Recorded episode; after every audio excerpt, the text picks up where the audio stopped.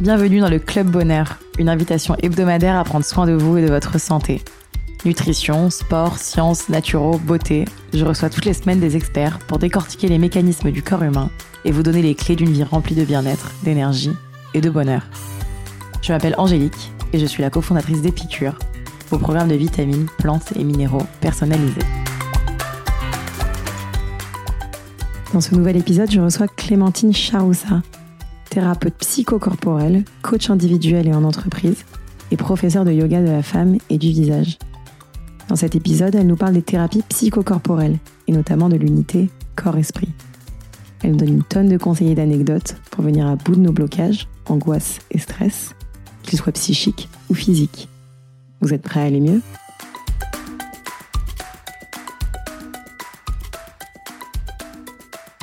Bonjour Clémentine. Bonjour Angélique. Merci beaucoup euh, d'être avec nous aujourd'hui pour un nouvel épisode du Club Bonheur. Avec plaisir. Pour te présenter en quelques lignes, après un BTS en communication des entreprises, tu as commencé une carrière en tant que responsable d'organisation de grands événements sportifs. Tu as finalement décidé de changer euh, pas mal de carrières, été formé à l'anatomie et puis tu as suivi une formation à l'Institut français de formation en psychocorporel.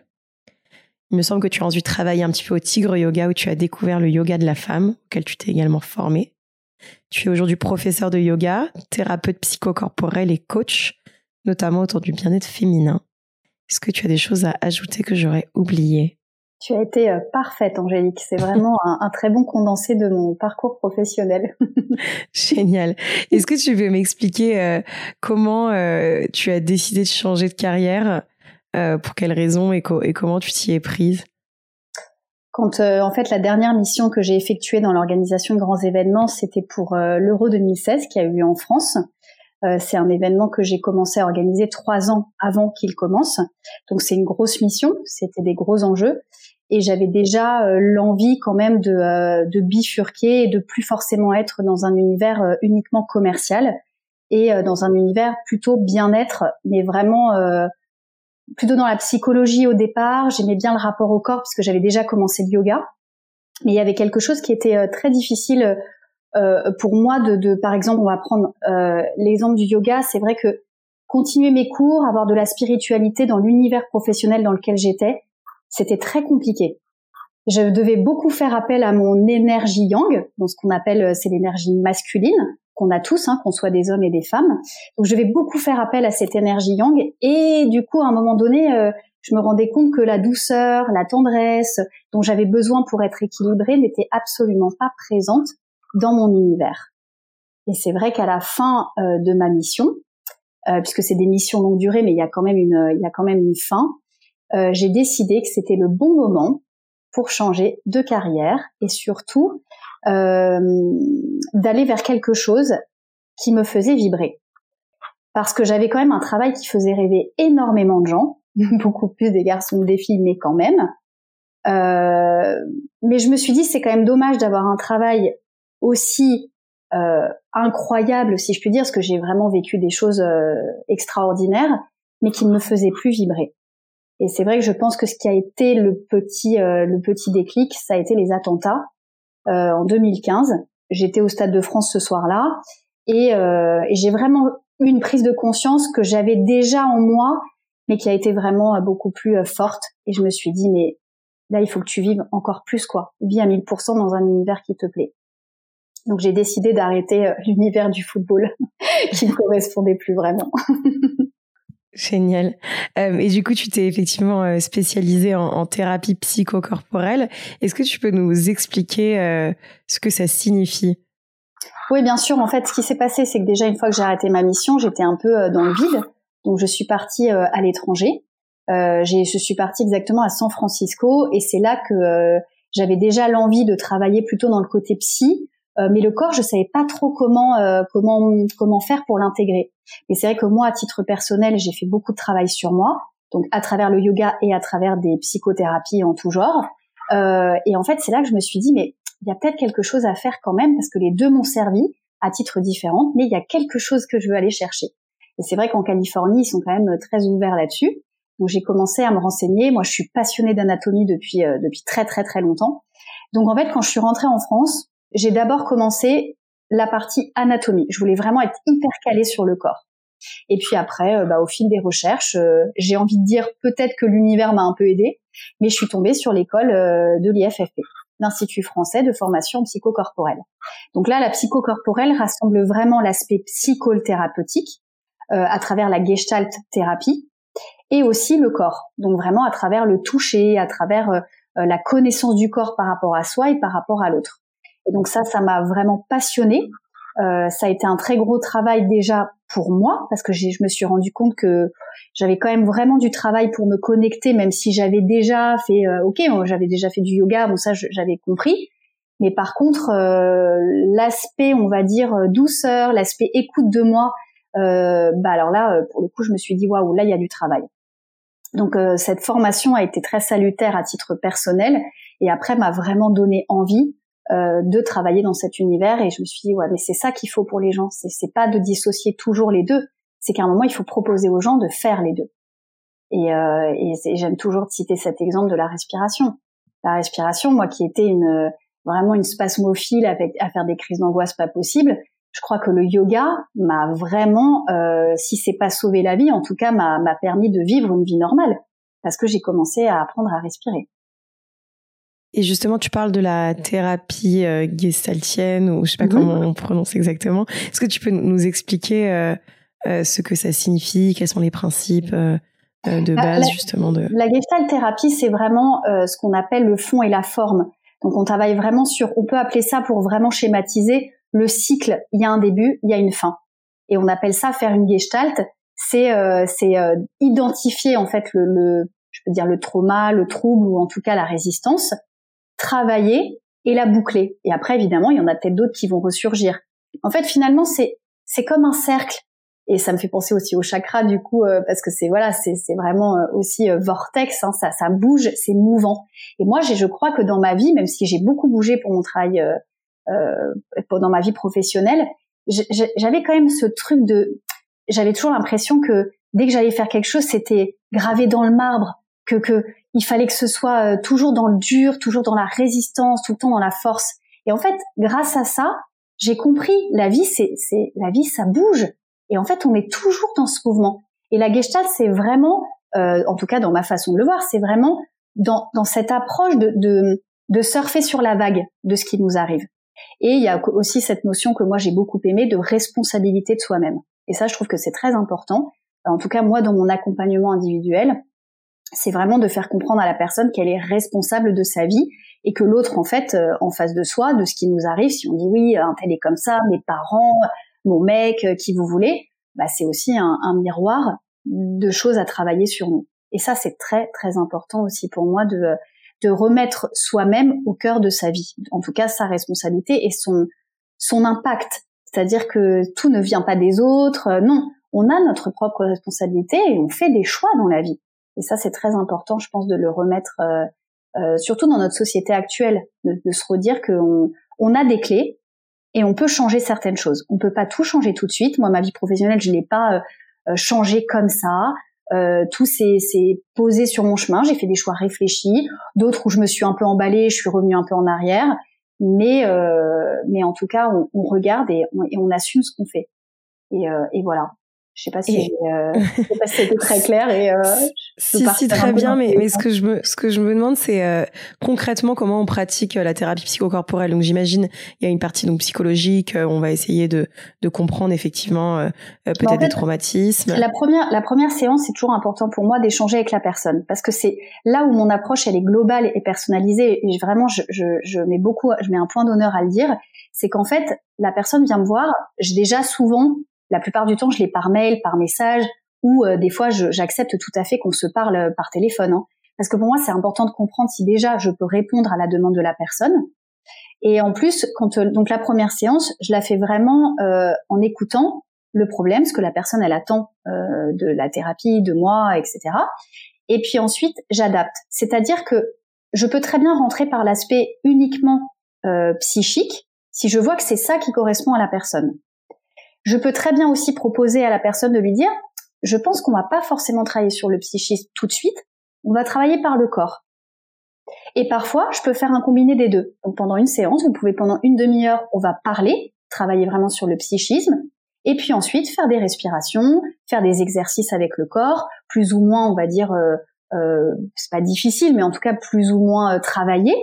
Mais c'est vraiment euh, ça euh, que j'aime dans mon métier, que j'ai créé quand même, parce que c'est vrai que finalement je le crée avec le, la pratique du yoga, hein, donc je vais, je vais quand même dans cette approche avec la personne. dans le souffle, par exemple, ça c'est psychocorporel, oui, mais c'est pas vraiment ça que j'ai appris, c'est pas à respirer. Moi, je l'ai appris par rapport au yoga et je trouve que c'est encore une fois une personne qui va être stressée, qui va venir me voir pour une angoisse, et ben on va parler de cette angoisse, on va voir d'où elle vient et on va regarder le trauma. Et en même temps, en parallèle, je vais dire, ok, voilà ce qu'on peut faire aussi. Ça peut être une huile essentielle à respirer à tel moment, ça peut être euh, euh, la respiration évidemment, euh, prendre conscience de son diaphragme, prendre conscience, enfin, prendre conscience de son corps finalement, tout simplement, si j'ai envie de dire. Et pourtant, c'est déjà beaucoup.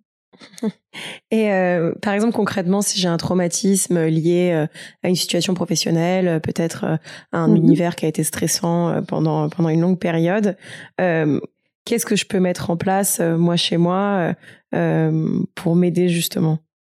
Bah déjà, est-ce que donc est-ce que tu as fait un burn-out? Tu es en burn-out ou tu penses que tu vas faire un burn-out? Non, je, je, je parle pas pour moi personnellement parce que, parce que j'ai la chance d'avoir une vie professionnelle qui est euh, très. Euh, l'idée, c'est de savoir en fait où la personne en est, c'est-à-dire soit elle vient de sortir de son de son trauma et donc là, du coup, on regarde là où elle en est et ce qu'elle veut travailler, c'est-à-dire euh, peut-être s'apaiser tout simplement. Parfois, il y a des gens qui veulent tout de suite repartir dans un, tu vois, refaire autre chose tout de suite. Et il y a des gens qui vont se dire non, là en fait, ce que je recherche c'est de l'apaisement et je ne sais pas comment faire il y a des gens, c'est vrai, moi je le vois beaucoup dans les séances. Alors je travaille qu'avec des femmes en accompagnement individuel, euh, mais les femmes, elles sont tout le temps dans une énergie, encore une fois je redis, comme ça j'utilise des termes, hein, l'énergie masculine, toujours dans cette plus, plus, plus, dans cette force, dans cette résistance, dans cette... Et moi je pense que la première chose, on va dire basique, sans, sans savoir un contexte particulier, c'est déjà qu'est-ce que tu fais pour toi? Qu'est-ce que tu mets en place pour te faire du bien bah, Déjà, la première chose, c'est de se dire, est-ce que je fais des choses oui ou non? Et la deuxième chose, c'est, est-ce que tu sais le faire? Bah, La plupart du temps, c'est, bah non, je sais pas par où commencer.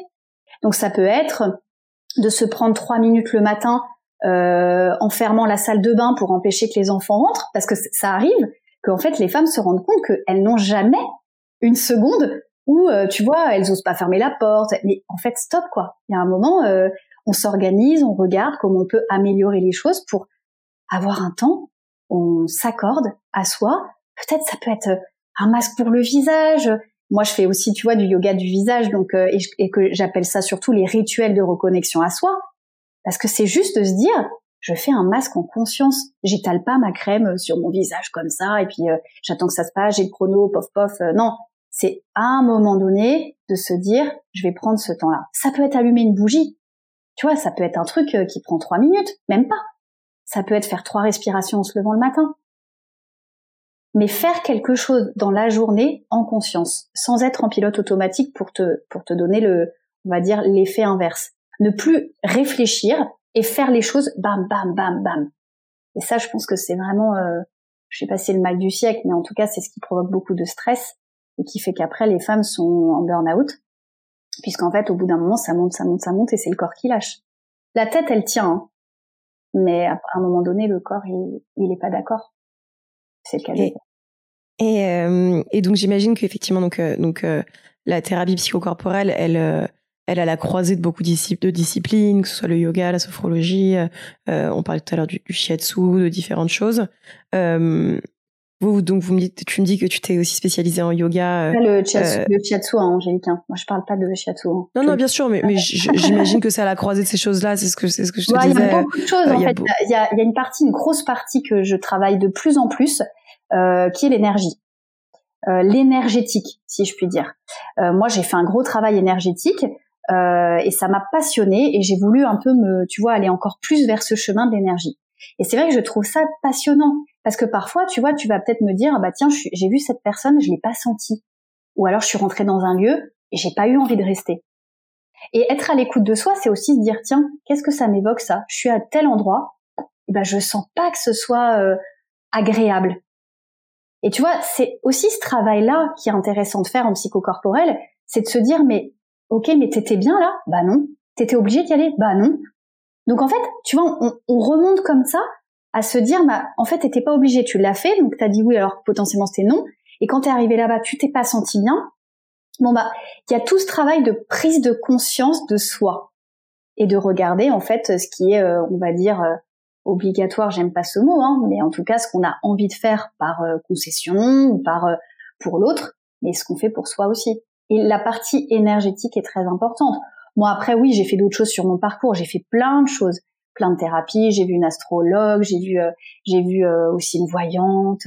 J'ai fait beaucoup d'ostéopathie aussi quand je faisais des crises de spasmophilie, beaucoup de kiné. J'ai fait vraiment, vraiment euh, énormément de choses et beaucoup d'énergétique. J'ai vu un, un désengrammeur aussi. J'ai vraiment testé beaucoup, beaucoup de thérapies alternatives. Et après, j'ai fait, j'ai vu un psychiatre, une psychothérapie, j'ai fait une psychothérapie, etc.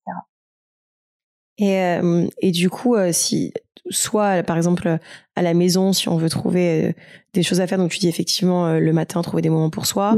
On parlait du yoga. Euh, peut-être que tu peux nous en dire plus sur ce qu'est le yoga de la femme. Ah oui, avec plaisir. Moi, j'ai découvert cette pratique quand j'ai travaillé. Effectivement, j'avais fini ma formation psychocorporelle, qui a été encore une fois vraiment remuante. Donc, j'avais besoin de me poser en fait une fois que j'avais fait cette formation. Et donc j'ai travaillé euh, dans un univers, en tout cas ma priorité c'était de travailler près de chez moi et dans un univers qui me plaisait. Je connaissais le tigre parce que c'est euh, ma première professeure de yoga. À l'époque le tigre n'existait pas, mais en tout cas elle a enseigné là-bas, donc euh, voilà. Puis je trouvais que c'était un lieu très très agréable. Donc j'ai travaillé au tigre et j'ai fait la connaissance de Tatiana elle qui est fondatrice du, du yoga de la femme. Et effectivement, j'ai eu un vrai coup de cœur pour ce yoga qui moi était encore un peu dans mon énergie. oh qu'est-ce que c'est que ce truc euh, hein, faut pas croire, hein, je, je, je, suis pas née euh, en me disant oh là là être une femme, euh, ceci non, c'était plutôt l'inverse. Et, euh, et, on va dire que la psychocorporelle a ouvert cet espace, euh, on va dire corps esprit union. mais mais voilà, c'était et quand j'ai pris mon premier cours de yoga de la femme, j'ai dit waouh, ok, il y a encore du travail. Et donc là, j'ai compris cette connexion à cette énergie féminine. encore une fois, cette connexion à la douceur avec soi-même moi, j'avais beau avoir fait euh, la psychocorporelle, avoir fait ceci, avoir fait cela, j'étais toujours dans le allez, encore plus, encore faire ça, encore, encore, encore, encore, sans vraiment prendre le temps d'écouter ça. Et là, pour moi, ça a été, euh, j'aime bien le dire parce que c'est vrai, hein, ça a été une révélation. Et donc ce cours de yoga, euh, qui souvent dure entre une heure et une heure et demie, permet de reconnecter la femme à son énergie féminine, euh, donc c'est un mélange avec de l'hatha yoga, du yin yoga, du yoga du visage, des mantras. Euh, on va aussi euh, pouvoir faire des mudras qui sont liés à toute la toute l'énergie féminine. Alors évidemment, on travaille tout le corps puisque on travaille les chakras, l'énergie, la fluidité, la circulation, surtout d'énergie dans le corps. mais effectivement, on va à un moment donné, on pose les mains sur les ovaires pour se reconnecter à cette à cette zone. On fait beaucoup de, de postures au sol justement pour travailler sur cette énergie en contact avec la terre, cette énergie féminine. Moi, c'est vrai que je pense que pendant mes cours aussi, je, je, donne aussi des informations. J'aime beaucoup aussi parler, expliquer aussi un petit peu le pourquoi du comment. Après, chacun a sa patte. Moi, c'est vrai que j'ai fait avant euh, du Kundalini Yoga et du coup, ça, j'en fais toujours et ça berce aussi un peu mon ma pratique puisque c'est une énergie féminine, hein, l'énergie de vie. Euh, voilà, c'est une, une, très très très jolie découverte et c'est vrai que des femmes qui sont, ça s'adresse à toutes les femmes. Ça c'est important de le dire. On a aussi une partie euh, hormone yoga, donc du yoga hormonal dans le yoga de la femme. C'est pour ça aussi que c'est un yoga réservé à la femme et que c'est pas un yoga qui est contre les hommes. C'est juste qu'on n'a pas le même système hormonal et que comme on travaille euh, justement euh, ce système hormonal, bon, bah, c'est sûr qu'on a une respiration spécifique, on va travailler sur les ovaires, donc euh, à un moment donné, c'est quand même, bah voilà. Et puis c'est un espace aussi réservé à la femme. On a besoin de partager, de pas avoir le, voilà, peut-être un peu moins de, de, peur du regard, de son corps, acceptation de son corps, des choses qu'on partage plus entre femmes et avec un regard peut-être moins masculin sur le corps. Voilà.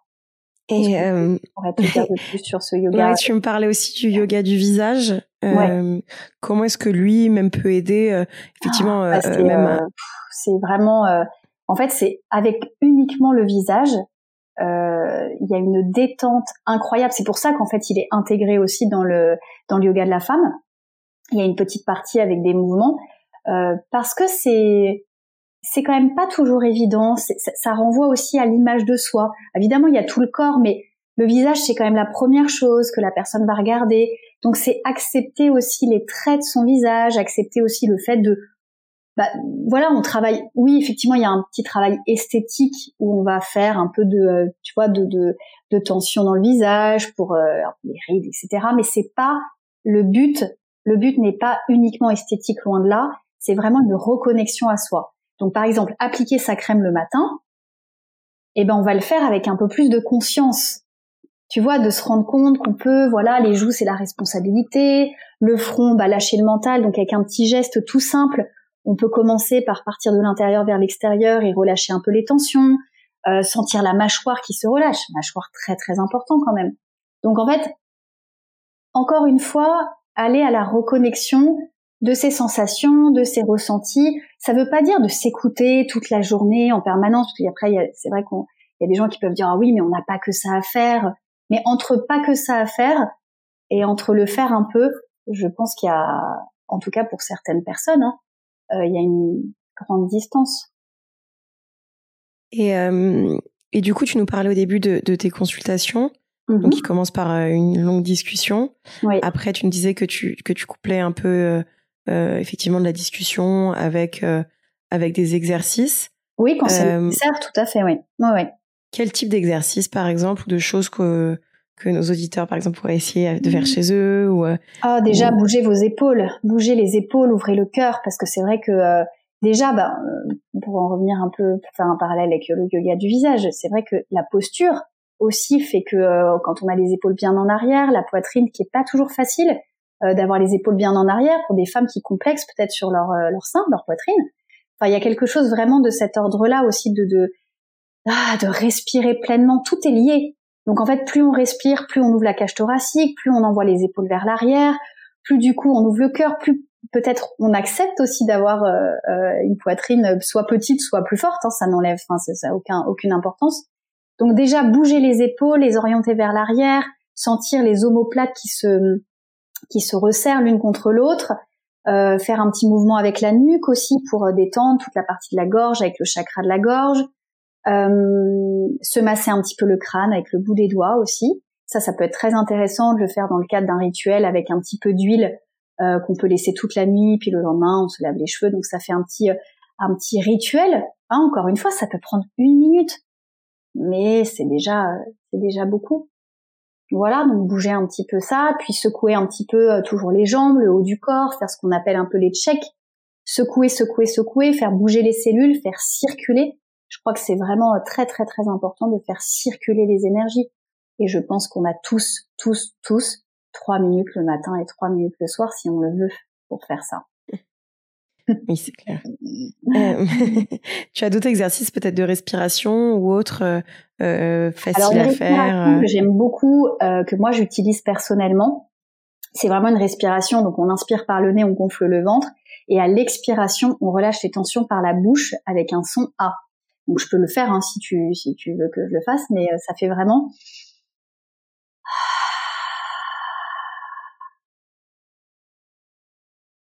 et on sent vraiment le nombril qui va vers la colonne afin de relâcher tout l'air.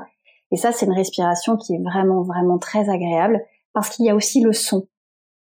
Et ça, c'est vrai que euh, ce son, du coup, fait relâcher. Donc, il y a, vraiment un mélange, en fait, de, évidemment, au niveau des viscères, au niveau du ventre, hein, on rentre le nombril vers la colonne, et aussi ce son qu'on écoute, on appelle la respiration de l'océan, parce que on a l'impression un peu d'entendre le bruit, tu vois, euh, euh, de la mer, ce son un peu doux et, euh, et le son A relié au cœur. Donc euh, du coup, on, travaille aussi toujours cet espace du cœur qu'on travaille beaucoup en yoga en règle générale.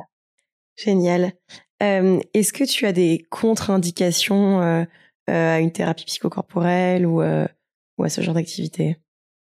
Bah, une contre-indication, non. En revanche, si je vois que le problème, il va être, si c'est un trouble psychiatrique pour lequel je ne suis pas formée, euh, c'est ma responsabilité de dire que c'est pas une personne que je vais, euh, en tout cas c'est une personne que je vais orienter vers une psychothérapie ou vers euh, quelque chose qui sera plus adapté. Mais en, en l'occurrence, non, il n'y a pas de contre-indication. Au contraire, je pense que les gens qui me disent, mais moi je suis pas ceci, mais moi je suis pas cela, bah, on va voir. Parce qu'en fait, il y a un potentiel énorme en chacune, euh, en chacune de nous, hein, ça c'est certain. Donc mon, travail, c'est un peu d'aller le chercher parfois parce que les femmes le voient pas toujours. Mais en réalité, de contre-indication, non. Après, comme chaque thérapeute, euh, il faut faire, euh, il faut être, il faut rester à sa place. On est, on est assez d'accord avec ça. Effectivement, c'est toujours une, une ligne assez fine euh, entre le bien-être et, la santé et, euh, et qu'il faut pas franchir. Mm.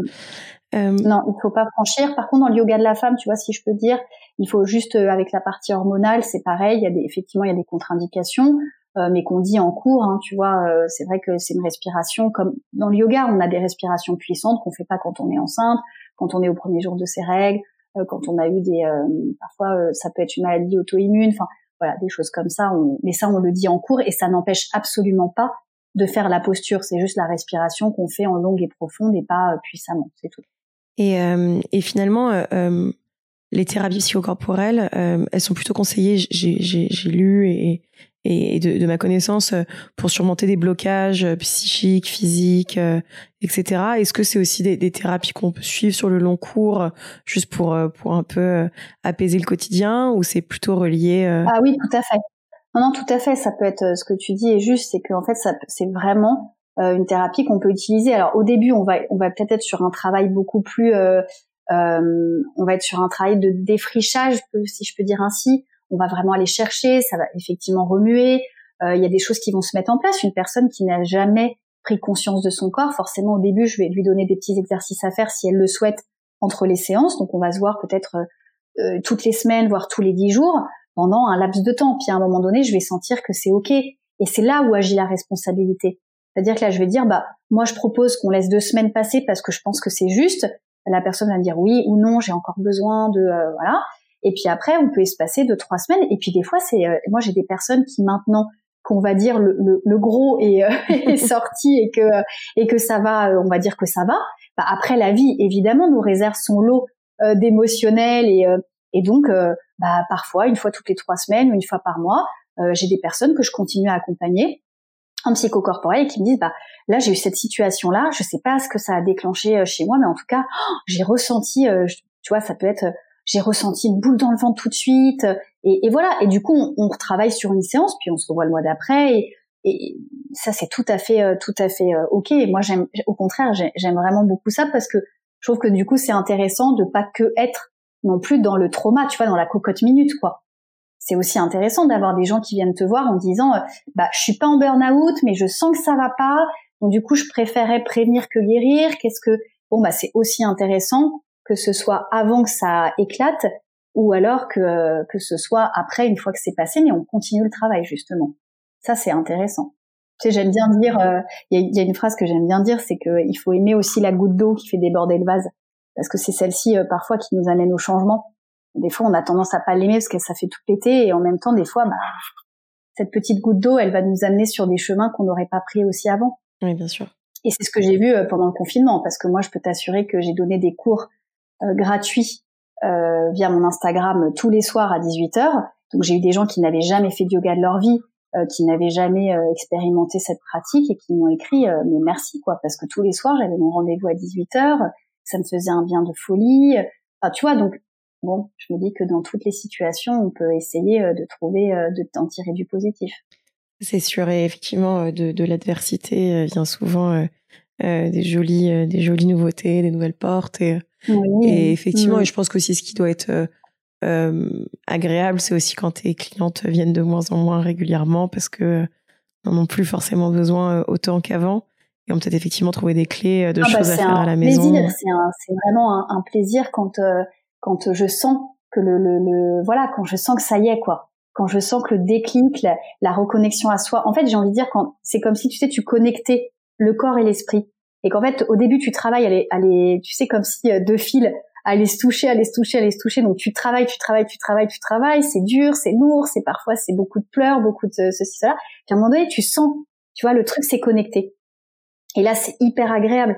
Parce que du coup, euh, bah, c'est là où on se dit bon bah ok, il y a un suivi à faire, mais ça y est, la, connexion s'est faite et c'est fabuleux. Pour moi, c'est, euh, je sais que là, j'ai fait, j'ai fait, euh, j'ai fait mon travail. Et j'imagine que dans ces moments-là, tu ne regrettes pas le, changement de carrière. ah, de toute façon, non, je ne le regrette, je ne le regrette pas. Après, c'est vrai que j'aime bien le dire aussi, parce que je fais de l'accompagnement sur les gens qui veulent changer de vie.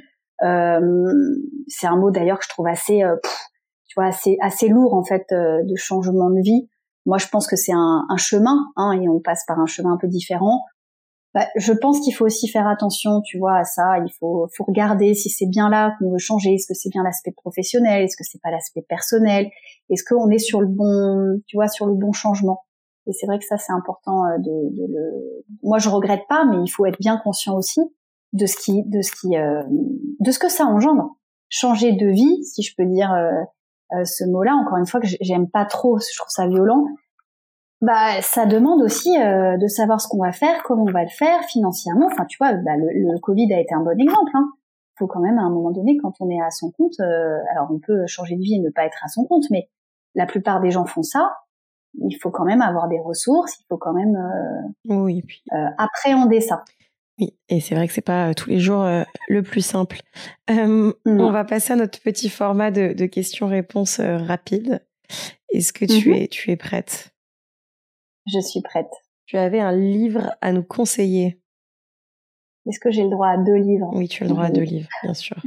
Alors pour la femme, euh, je dirais Femme désirée, femme désirante, euh, de Daniel Flomembaum. J'écorche pas son nom.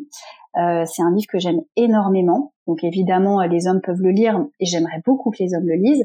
Mais c'est vraiment un livre que je déjà que je dédie un peu à la femme euh, que j'ai lu pendant ma formation de yoga de la femme et qui a été un vrai voilà un vrai bouleversement pour moi donc femme désirée femme désirante et il y a un livre que j'aime beaucoup euh, qui s'appelle le chemin le moins fréquenté de Scott Peck et c'est un livre que j'aime énormément et qui peut justement aider les hommes et les femmes bien évidemment euh, sur euh, des euh, changements de vie en tout cas des, des routes qui ne sont pas forcément linéaires et je trouve que c'est très rassurant voilà. Génial. Une euh, habitude à ajouter à son quotidien. Ah, sans hésiter, respirer. Une posture de yoga à pratiquer au réveil. Ah, au réveil, une posture de yoga à pratiquer au réveil. Ah, la, celle que je... Ah, ça... Alors, ça peut être genou plié vers la poitrine. Euh, ouais, ça peut être ça. Ou sinon, attends, qu'est-ce que je pourrais dire? Faire un petit peu circuler aussi les jambes. Euh, Peut-être lever les jambes. Allez, on va dire euh, lever les jambes à 90 degrés et puis secouer un petit peu les jambes pour faire circuler l'énergie qui a été euh, un peu endormie euh, pendant la nuit. Une phrase à se répéter. Une phrase à se répéter, j'ai envie de dire, c'est un peu un mantra. Je peux, ça peut être un mantra ou j'aurais un mantra. Mm. Ouais. J'aime beaucoup ce mantra qui m'accompagne le plus possible dans ma vie c'est ne t'adapte pas à ce qui ne te rend pas heureux. Effectivement, très beau. Un geste à faire avant de se coucher. Bah, un geste à faire, je dirais qu'on peut mettre euh, la paume de main euh, gauche euh, entre la poitrine au niveau du centre énergétique du cœur, mettre la paume de main droite dessus, et puis et puis s'endormir en se disant une jolie chose pour soi-même. Un objet à toujours avoir dans son sac. Une pierre de quartz rose la prochaine personne que je devrais interviewer Waouh, ça c'est super dur. je l'avais pas prévu celle-ci. Euh, alors attends, laisse-moi réfléchir. Il faut que j'y aille sans, sans trop trop réfléchir justement. Euh, la prochaine personne que tu dois interviewer, c'est Elodie Jacquemont de licence. Voilà, c'est euh, ouais, ouais, c'est ça. Top. Et un dernier conseil euh, à donner à nos auditeurs. Euh, je sais que ça va faire bateau, mais c'est pas grave prenez soin de vous. Bah, c'est très bien parce qu'on n'arrête pas de le répéter aussi. Euh, et s'ils veulent te retrouver, euh, tu as effectivement un site, clémentinecharoussa.com.